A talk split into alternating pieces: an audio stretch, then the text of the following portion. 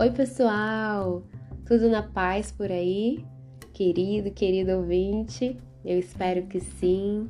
Antes de tudo, um bom dia para você, uma boa tarde, uma boa noite ou até mesmo uma boa madrugada. Sejam muito bem-vindos a mais um episódio da nossa família podcast Cristine com a letra E. E neste episódio eu quero compartilhar com vocês uma novidade. É isso aí, estamos no fim do ano, novembro, quase findando literalmente, e eu tenho algo novo. Vocês vão gostar bastante. Que é o seguinte, daqui para frente nós vamos maratonar o livro de Salmos. É isso mesmo. Vou compartilhar com vocês os versículos deste livro tão precioso.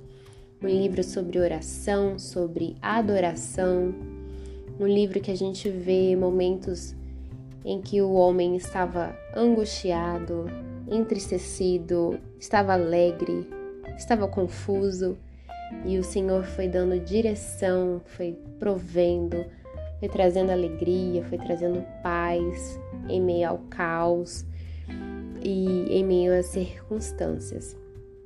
E neste episódio vai ser o start, exatamente, vai ser o início desta nova jornada que nós vamos fazer juntos. E para essa jornada, nós temos um novo nome aqui destes episódios, que vai ser Salmuratonar. Não, gente, não é um nome coreano. É, eu fiz uma aglutinação de salmos mais maratonar e ficou salmoratonar. É isso aí. E vocês vão embarcar comigo nessa. Amém? E hoje eu vou compartilhar o primeiro livro de Salmos. E se você quiser acompanhar com a sua Bíblia, você fique à vontade. A Bíblia que eu estou usando é a Bíblia Viva. É a tradução que eu vou estar utilizando nestas leituras. Não sei se ao decorrer eu vou, eu vou mudar, mas eu sempre costumo dizer para vocês qual é a versão que eu estou usando. Então vamos lá para a palavra do nosso Senhor. Salmos primeiro. Como é feliz o homem que não vai atrás da opinião de pessoas más, que não segue o exemplo dos pecadores, nem participa de rodinhas dos que zombam de Deus. Pelo contrário, ele faz da lei do Senhor a fonte da sua alegria. De dia e de noite ele medita nesta lei e fica imaginando como pode obedecer ao Senhor mais de perto. Ele é como uma árvore plantada junto à margem de um rio. Nunca deixa de dar fruto na estação própria e as suas folhas nunca murcham. E ele tem sucesso em todas as suas atividades.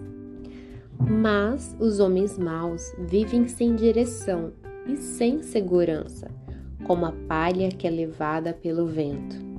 Por isso, no dia do julgamento preparado por Deus, eles serão condenados. Os maus não terão lugar entre os que obedecem a Deus.